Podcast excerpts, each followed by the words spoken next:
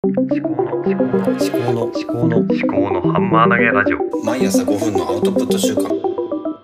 考のハンマー投げラジオ。結局はシンプル。立見明彦の思考のハンマー投げ。今日は月曜日ですね。で結局はシンプルということで話をしていきたいと思います。というのがあのポッドキャストのチャンネルの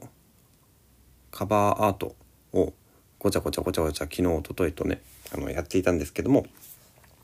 いろいろコンセプトを詰め込もうという癖があるんですね私は。例えばこの「思考のハンマー投げ」という言葉についてもその言葉がイメージできるイラストとか矢印でこう自分の頭の上から地球世界に矢印がこう飛んでいくような形でそこに「思考のハンマー投げ」という言葉をはめ込んででそれをこう一枚の正方形の中に収めようとしたりいろいろやったわけですね。で結局他のポッドキャストの番組とかのアートワークとか見ていても大体シンプルなんですよね。チャンネル名と、まあ、ある方は顔写真とかなければ何かこう一つアイコン的なもの。でやっぱりそのごちゃごちゃしているものって見づらい分かりづらいっていうことの典型だと思うんですよね。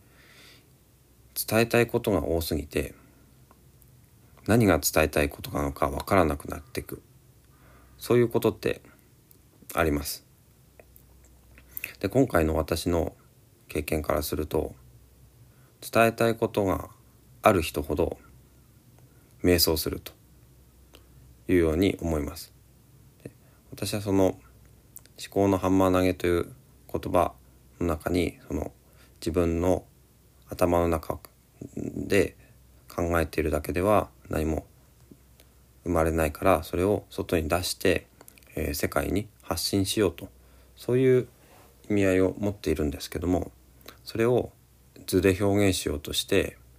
すごく時間をかけたりとか頭の中のマインドシェアあの思考の占有率があの高くなって日常生活にあの注意力が少し落ちてきてしまっているとそういうような弊害も出てきています。で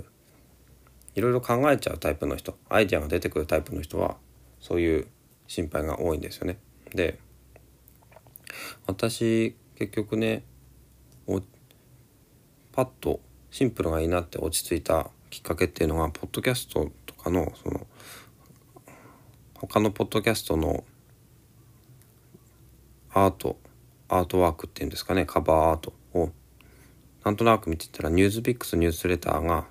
ニュースビックスのアイコンとニュースビックスニュースレターっていう単語と言葉とあと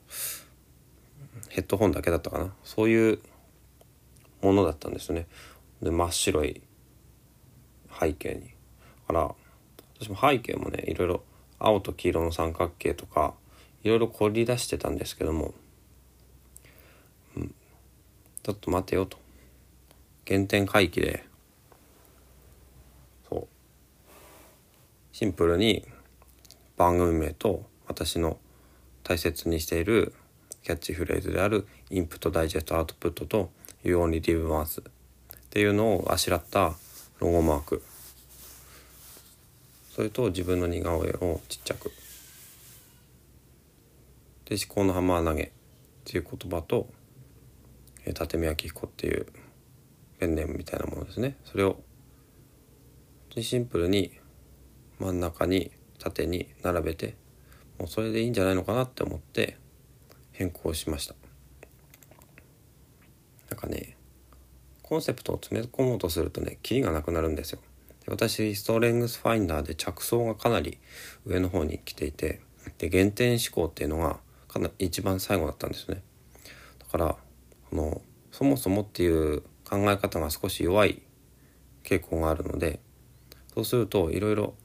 うん考えが散らかっていってしまう可能性があるんですね。だからこうやって瞑想し始めた時は逆にシンプルにしようっていうふうに考えると意外としっくりくるのかなって思います詰め込みすぎ要注意。最後までお聞きいただきましてありがとうございました。お相手は立見明彦でした。ではまた。